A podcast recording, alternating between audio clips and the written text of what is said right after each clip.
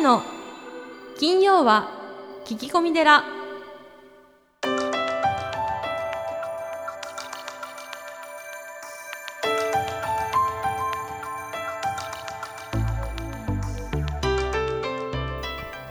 ようこそ架空のテラスタジオよりお送りする長谷の金曜は聞き込み寺。ナビゲーターの南雲もぐなです。群馬県太田市は随願寺住職であられる長谷さん。今日もよろしくお願いいたします、はい、よろしくお願いします。ポッドキャストネームドンカパチョさんからのお便りです。長谷さんこんにちは。こんにちは。いつも楽しく聞いております、えー2歳の息子が携帯電話で動画ばかり見て困っています注意するのですが携帯を取り上げると大泣き。えー外でも大泣きされるのが嫌なので携帯電話を与えてしまいます。えーこのようなケースになった場合どのような解決策があるのでしょうか、えーきっとこのようなケースは多いと思うのですが点点点ということですね、ん。まあ、これ分かりますね。うん。わかる？えー分かりますね。あ、本当？もう携帯ね好きでしょ、子供は。うん。YouTube とか、いろいろ 見せちゃってますね。あ、そうなんだ。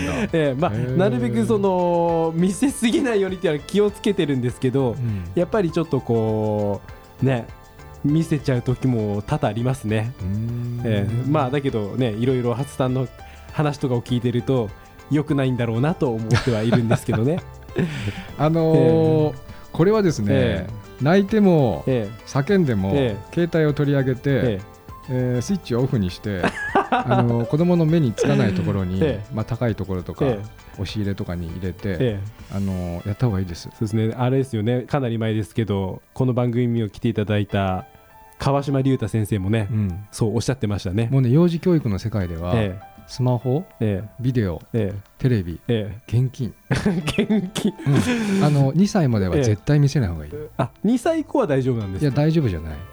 ダメです、うんうん。まああのなるべく見せない方がいい。それそもそもななんででしたっけ？とにかくあの、ええまあ電磁波が出てるっていうこともあるし、あとはそのスマホも、うんまあゲームもうんすべてその中毒性があるんですよ。まあ確かに中毒性ありますよねね。もう電車に乗ってればみんなスマホ見てるでしょ？まあ見てますね。はい。やっぱりこう中毒性があって、はいそこから離れられない。うん。で何ですかね。えあの脳にも良くないんですよ。でー幼少期って、ええその0歳からね、ええー 400g の脳がはい 1400g になるんですね、年長さんまでに。えうんうんうんで、まあ、僕らはゴールデンエイジって言ってるんですよ。はい。まあ、この時期うに、んまあ、音感、ええあと食感、えあと運動機能え、うん言語能力、うん計算能力、うん全部飛躍的に伸びるんですよね。なるほど。で、ここで、うんその、まあ、コンピューターで言った脳だよね、メモリーだよね。うんそのメモリーをうん他のものを入れない方がいいんですよ。おーもしやるんだったら読み聞かせとか、一緒に歌を歌うとか童謡、そうですね。はい、そういうものを入れていって、はいその脳を活性化はい。させた方がいいのに、うんうんあ有名な話だけどあの、ええアップルのスティーブ・ジョブズは、うん。はい。自分の子供には iPhone を与えなかったっていう、それなかなか面白い話ですね。うんで自分で私のし作ってるのに。うん、で私の知り合いの、ええまあ、ゲームメーカーの大手の方は、うん自分の子供には絶対そのゲームを与えないっておっしゃってたよそうなんです。か？だけど僕なんかそんなにいやわかんないですけどね。うんそんなゲームが悪いもののような気もしないんですけどね。あのええ。暇でえ時間が有り余って、えうん。みんなで楽しみたいときはうん。うん。時間決めてやればいいとそうで思うんですすよね。だから中毒性がある。そう。だたタバコとかね、うんうん。お酒とか、うん。ギャンブルと一緒ってことですよ。まあそうですね。だから何事もね人って依存しやすいですから。うん、うん。で楽しい、うん。でほら画面チカチカして、うん。まあ、ゲームってそうやって面白くおかしく作るじゃないですか、はい。だからそういうふうに作られているっていうのを分かった上でやればいいけど、うん。特にこう2歳だったら、うん。僕はまあ園長先生だから言うけど、ん。もう絶対やめた方がいいですね。なるほど。うん。ということでドン・カパチョさん、うん。えー最初に言った通りですね。泣いても叫んでも 携帯を取り上げてスイッチをオフにして目につかない場所に隠してください18歳まええ。で本当やめた方がいいよ、おー。うんできれば、そうなんですね。うん。だけどそういう子供って少ないんじゃないですか？いや少ないと思うけど今の時代。でも僕が知っている、はい。本当に創造的な仕事をしてる人たちは、うん。携帯持ってないよ。そうなんですか？うん、あえて使わないって言ってた、へえ、うん、それはその自分の能力をはい。そういうとこにうん。メモリーを取られちゃうからっておっしゃってました。あなるほどなって。僕はハワイの時に、はハワイの人って土日、い、うん。携帯持ってないよまあだけどなんかわかる気がしますね。以前長谷さんとネルケさんのところに。あネルケさん。ネルケさんええ。が電波届かないやつでそう。で本当に山奥でうん。電波が通じないところにねうん。泊まりで行ったんですよね。でもこの番組なんかすごい感動したよね南雲いや君ね本当にはい。そこに闇闇しかない。電灯もない。うん。聞こえてくるのは虫の声。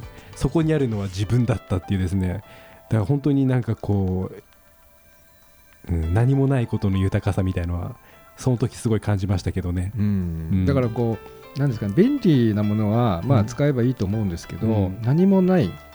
こう情報を遮断するってことも、うん。まあ、座禅じゃないけど、うん。必要だと思いますね。特にこの幼少期はいらんでしょう。ん。まあそうですね。う、うん、いらないと思います。はい。わかりました、はい。ハスさんありがとうございます、はい。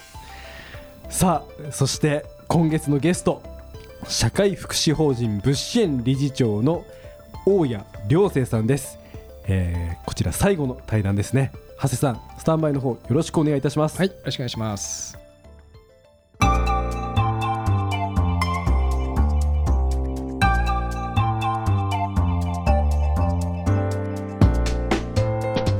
あのー生きがいのある人は、えー、15%の人がこう延命するというふうにも書かれたんですけれども、あのー要介護の認定もやはりあれですか先生のご施設では下がってそうですね。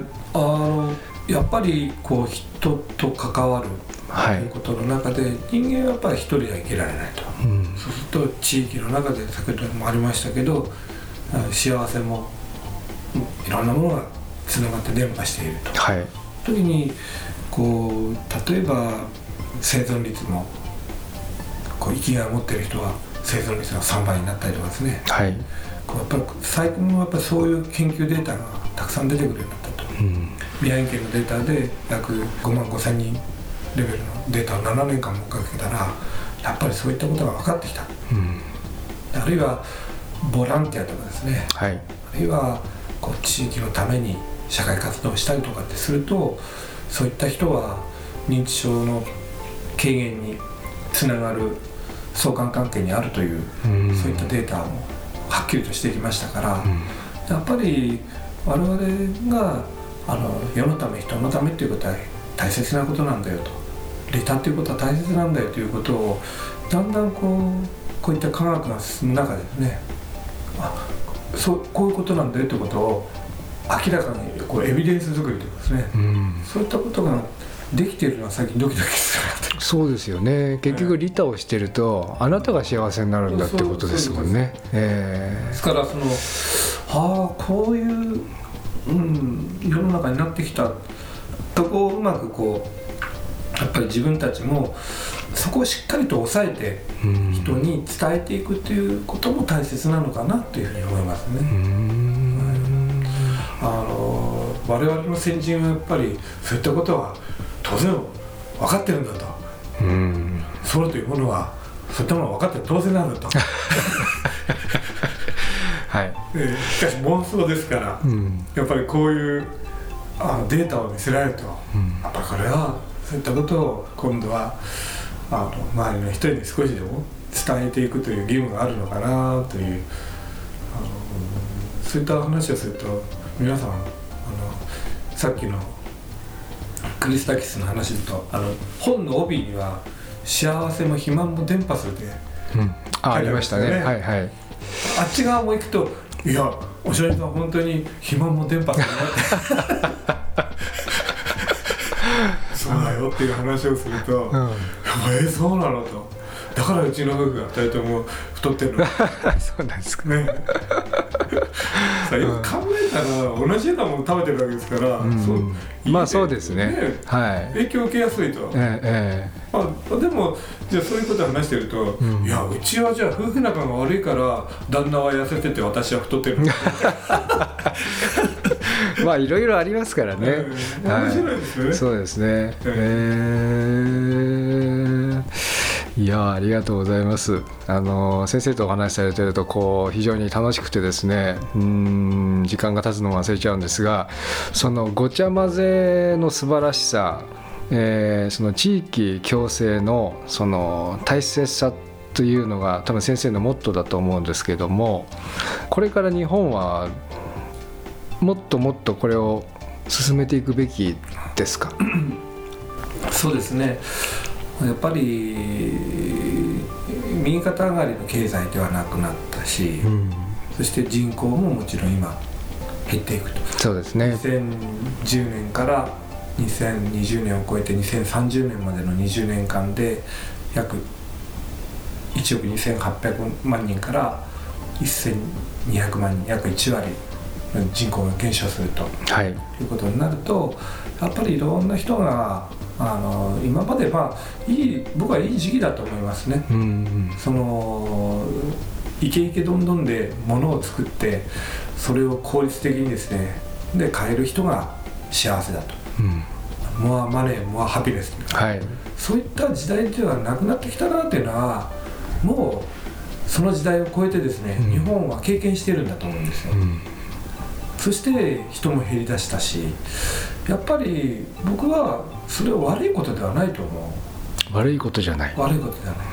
今こう新しい時代に変わろうとしている、うん、その縮小先進国っていうんですかね。は日本は、はい、世界で誰もが経験したことのない人口減に日本が一番世界で一番最初に向き合ってるわけですからそうですね。縮小先進国と、うん、その中でどんなふうに今度は我々があの地域と向き合って地域を元気にしていったら人が幸せになるのかということを我々は考えていくと。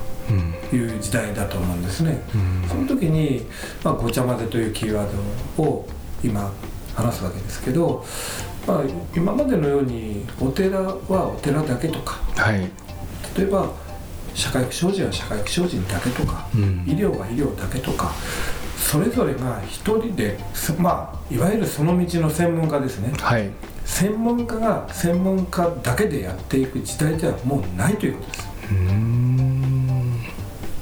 昔僧侶はですね教師の代わりもしそうですね。あるいはお医者さんの代わりもし、うん、あるいはソーシャルワークもやり、うん、あるいは過去帳とかも、まあ、あの役場の代わりもし、うん、全てを持っていたんですね、はい、ところが縦割りで分業化していくと我々はいろんなものをこうねこう外されていって、ということになったわけで今の現状はやっぱりそこからは変わらないですよね、そうですね。そうすると残ったのはお葬式だけですかという話になると、そうではないと思います、うん、今度はやはりその地域のいろんな人たちをつないでいく。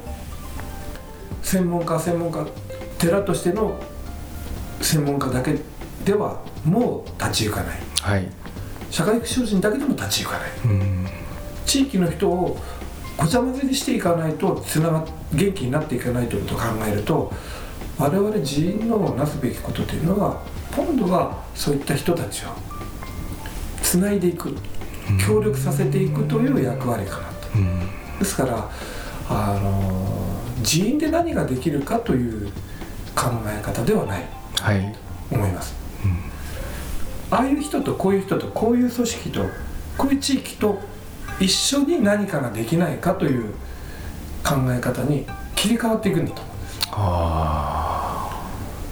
すそれが新しい僕は人の在り方かなというふうに自分は考えてます。あのなんていうんですかね。社会福祉法人もそうじゃないですか、はい、この高齢者の認知症が重度化した高齢者はうちの特別養護老人ホームに来ていただけたら最後の最後まで見ますよ、うん、それはやっぱ僕は重りのようなもんだと思うんです、うん、やっぱり認知症が進んでいてもいろんな人と関わりを持って暮らしていくことでその人の存在が機能していくし、うん、いろんな人と関わることで元気になるということを考えたら社会福祉法人には限界がある、それにも限界があると、それをこう組み合わせていくというところに目をつけていけば新しいこの日本の生き方方向性みたいなものは今できていくんじゃないかそういうことを考えると面白いという僕は今ちょうど時代の転換期というかですね。そのものにあふれた高度経済成長の時からを過ぎて何かこれでいいのかおかしくないかというのをですね我々は経験したわけじゃないですか。そうですね。今やっぱりそこに本物を見つけていくうん。時代人がどう生きるかということを正面から見る時代を迎えているのではないかと。そこはそういう意味で僕はあのまあ、うんこのい先々暗いねというよりは、うん。うん、ひょっとしたら面白くなるかもできるかもというのがなんとなく自分の感覚なんですなるほど。地域地域でその特性がありますよね。けど、はい。その地域地域の特性を生かして、えまあ楽しく。はい。みんなでそこにいるあこの人とこの人とこの会社とこの神社とこのお寺とこの寺ととかがガーッとこうつながっていくとうんその地域に応じたあの元気の出し方が出てくるんじゃないかなうんまあ先生のその化学反応ってやつですね。はい。ああなるほど。ありがとうございます。あのーマズローの5段階の一番上の欲求えーというのはこう自己超越の欲求というふうに言われてますけどもこれはどういったことでしょう？まあ、やっぱりそのこうマズローはあの5段階欲求説っていうのが通常だと思うんですよね、はいでまずは性的欲求というのがあるはい。一番原始的な欲求ですよね。食べたいとか飲みたいとか寝たいとか、はい。あのそういったのがあって、まあ、安全の欲求というのがあって。まあそれはまああの怖い目に遭いたく会いたくない。あ死にたくない。とかそういったものがあって。病気になりたくないとか。はい。だって。その上に今度はあの所属欲求。あのこの家の一員でありたい。うん。あるいはこの会社の一員あるいはこの町の一員でありたいという意識があって、そこの組織の中であの認められたい。うん。お前はうちの息子だよ。あるいはあのうちの法人の職員だよ。というふうに認められたい。でその中その組織の中でいろんな経験をして成長したいというのが自己実現欲求ですよね。うん。でマズローは実を言うとあのーこの5段階欲求説出すまではあの学者として成功していなかったと。あそうなんですか、ですから自己実現、まあ、がまずはマズローというのは一番上だったわけですが、はい。晩年になって実を言うと6段階目を出してきたと。うーん。いや自分は5段階欲求説で学者として売れていよいよ自己実現したけれども年取ったらもう一段階上があったと。ことなんですか、えーそれが実を言うと、あの自己超越欲求ってあの言葉を変えるとコミュニティ発展欲求。自分が成長するというだけではなくてコミュニティが地域が良くなってほしい。はい。あるいはそれ言い方を変えると人が幸せになってほしいという欲求がさらにあったと。いうことを言い出して僕はこのごちゃ混ぜという環境の中でははいえー実を言うとその子どもたちが地域から親元や祖父祖父母から離れて都会に行って戻ってこないという状況というのはやっぱり地域にそのこの欲求からいくとですねやっぱり地域にこう認められたいとかそういった欲求が、えー欠乏していくと地域の力が弱くなるとですね。ああなるほど。そうですね、えーそうするとその中であのごちゃ混ぜの中で過ごすとですね、うん。子供たちはいろんなことを学ぶわけですね。うん。あの例えばうちの行善寺のお寺なんかだとですねあの大晦日の大掃除。はい。あもううちのあ寺院としてもそれから社会福祉人としてもあの掃除しません。うん。あしないんですか？全くしないです。で全部地元住民の人に任せます。でそれは今担っているのは子どもたちです。うーん。で子どもたちがあのきちんと周りの人に声をかけて、えー、行善寺をきれいにしよううん。ということをあのポスター作ってやるわけです、へえ素晴らしいですね。でそうするとん。だんだんこうそのポスターを書いていく子どもたちも最初は応援してくれる人をお願いしますっていうような感じでね。はい。人にお願いをしていた感はい。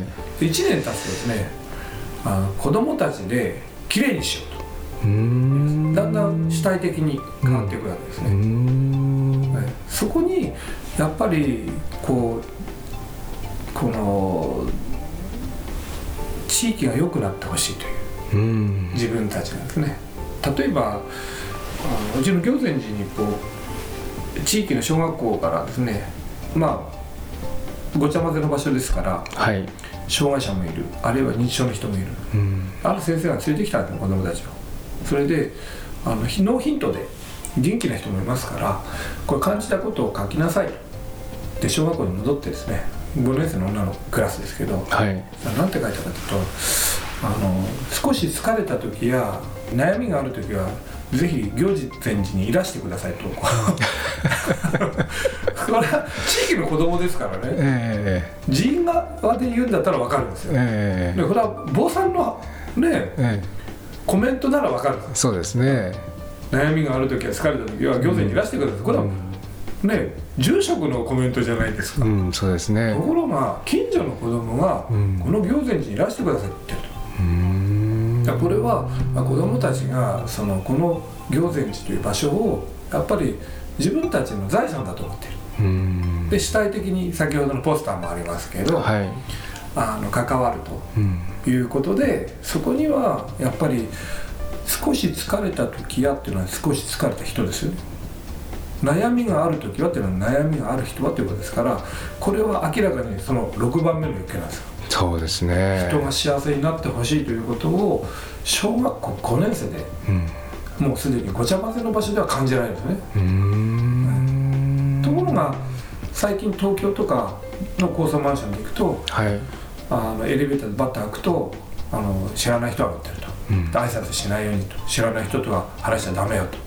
そうすると家を一歩出るまではまず自分の家には所属欲求ありますけど家を一歩出てエレベーターに乗り込む時に挨拶しちゃダメよっていうと少なくとも自分の家を一歩出た地域の所属欲求や承認欲求は生まれてきませんよね。そうですね。そうするとその上にある地域というものが幸せになってほしいというコミュニティ発展要求とかうんっていうものは必然的に生まれないわけですね。そうですね。そうすると自分の家庭以外にうん意識が向かわない子供地域がない子供うん。とごちゃ混ぜの中で過ごす人を思う心が育つ子供の違いはどうなっていくのかということをやっぱり考えるとですね、うん。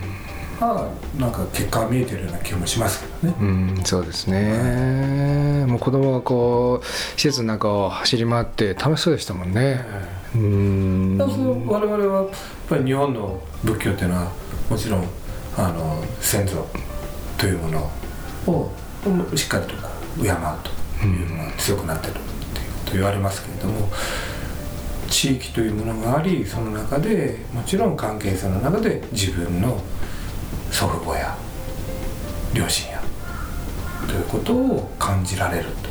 だから戻ってくるわけですよね。うん。ですから親元に戻らないと。いう関係性と親元に戻ってくるという関係性は実を言うと地域に戻ってくると。地域に対する愛着というものと連動していると思うんです。よああそうですね。だから日本のやっぱり文化を支えてきた家族という単位うん。をもう一度守っていく作り直していくには地域というものをもう一度やっぱりごちゃ混ぜにして、うん。そこに自分なりのこう思いとか愛着みたいなものを感じる、うん、仕掛けを新しく作っていくということが必要なのかな。うん。それをやれるっていうのは僕はやっぱり人員としての大きな今後の方向性かなと思うんですけど。うんやありがとうございます。あのー最後に、えー皆さんにお伺いしてるんですけども先生にとって、えー人の幸せまあ伺ったかもしれませんけども、えー人の幸せとは豊かさとは一体何でしょうか？ああの まあこれは OECD の話ですけどはい。あの未来の幸せを、えー支える4つの資本っていう。で一つは自然資本。はい、やっぱり自分たちの暮らしているところの空気や水がいい。うん。のはやっぱり大切なことですね。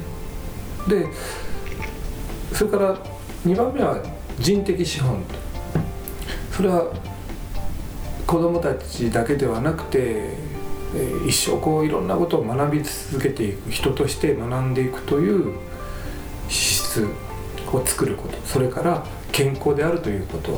やっぱりそういったものが支えられていないと難しい。それはまあ一人の人間としてのあり方みたいなんですね。で社会関係資本と。それは何よりも他者への信頼。うん。自分の身の回りの人たち先ほどありましたよね、はい。えー信頼できないという地域は幸せ度が低い。うんまあ、あとはやっぱり経済的な資本やっぱりあのきちんと暮らしていくだけに足る、えーえー収入があるか安定した収入があるかということが大切だと思います。まあ、そういったことはあの世界で皆さんこうあの語り合っていると思うのでそういったことは一応我々は抑えておかなくてはいけないとうん思うんですけど、まあ、やっぱりまずは人はいろんな人と関わるという人は一人では生きていけないと考えると、うん。まずはつながっていく。うん。人が人とつながっていくということをまずは信じていたいなというふうに思いますしうん。自分の幸せこれはあのあ僕の個人の目指すところっていう幸せ感でもいいですか？はい。僧侶として。はい僧侶としてまあ菩薩業というかうん。あの私は人を育てられる人を育て育てたいというふうに思っています。そうするとこれは実を言うとネバーエンディングなんですよ。まあそうですね。で人を育てたいという言い方ははい。そんなに難しくない。だって、ん。ね、例えば社会福祉法人この業務ができるような人を育てることはそれは難しいことではないと。はい。でも人を育てられる人を育てたいということはう、ん。その人がさらにまた人を育てるということができないとダメで、うん。そうするとまたそのその人がまた人を育てられないとダメで。はい。とするとこれは我々はどうですかね？涅槃には入れないということですか？まさに菩薩業ということなのかなというふうに思ったりもするんで、地味得度先途多ですね。はうーん。なんとなくここら辺はやっぱりうんそういう感じがするなと。自分のうんこう目指すところっていうのは答えがないというかうん。ネバーエンディングなんだろうとずっと最後までこうやってやっていくということなんだろうと。その続けられるということが幸せ。ああなるほど。わかりました。どうもありがとうございました。えー今日は素晴らしいお話を、えー聞かせていただきました、えー今月のゲストは社会福祉法人、えー物支援理事長の大谷良生さんでした。どうもありがとうございました。どうもありがとうございました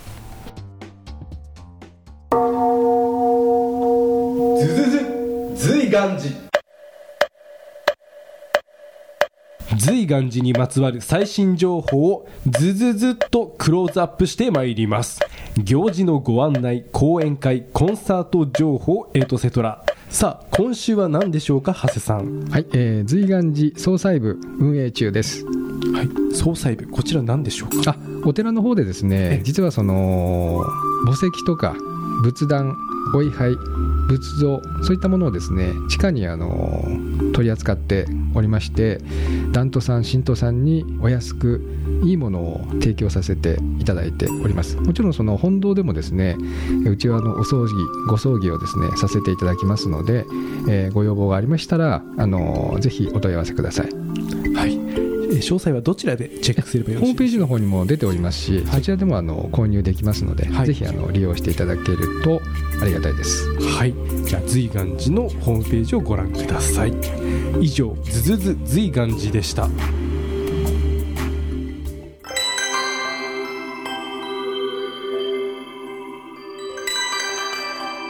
長谷の金曜は聞き込み寺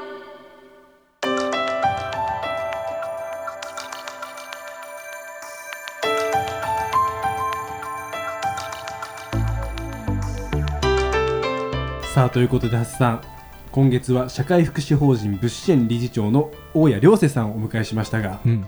えー振り返ってみていかがでしょうか？総括お願いします。あの僕らの業界ではもうカリスマの理事長先生で、はい。本当にあの素敵な方ですよね、うん。やっぱりそのごちゃ混ぜということをコンセプトに、えー社会福祉法人の障害者施設を運営されていてその施設の中に花屋さんがあったり保育園があったり居酒屋があったり一流のシェフが働いていたりはい。で障害者の方にも非常に高い給与をお支払われていて、うん。あのお寺にも施設にももう地域の方がみんなこう足湯とかね温泉に来てカラオケやってるんですよ。もうすごいですね。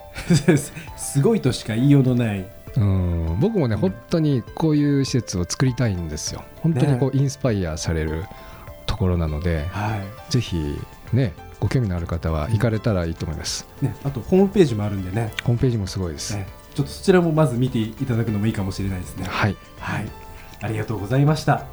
さあ、そして来月、えー5月のゲストをお伝えしましょう。来月はコミュニケーションコンサルタントの狩吉達也さんですね。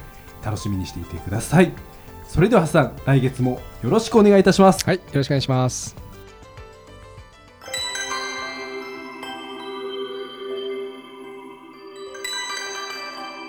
長谷の金曜は聞き込み寺